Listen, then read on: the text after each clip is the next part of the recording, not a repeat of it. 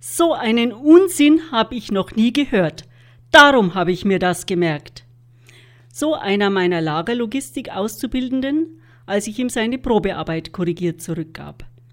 Er wollte sich dafür rechtfertigen, dass er alle Fragen zur menschlichen Würde vollständig beantwortet hatte.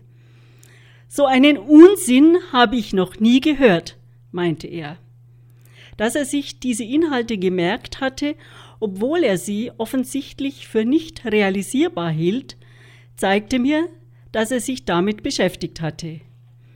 Überall, wo Sie hinschauen, sehen Sie doch, dass das Unsinn ist, legte er los. Beim Einkaufen wird man wie eine Nummer behandelt.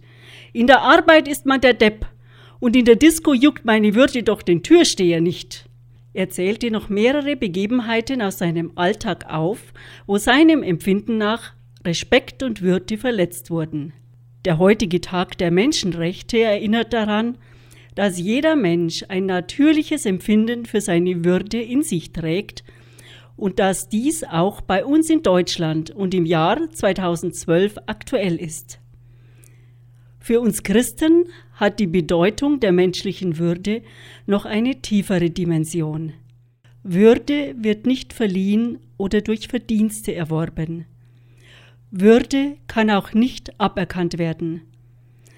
Dass Gott in Jesus in unwürdige Lebensverhältnisse hinein unser Bruder geworden ist, drückt aus, dass er gerade da, wo unsere Würde verletzt wird, solidarisch ist und sich nicht zurückzieht. Die Zusage Gottes in Jesus, du bist mir ähnlich, macht unsere Würde, auch die eines jeden noch so verletzten Lagerlogistik-Azubis, wahrhaft unveräußerlich.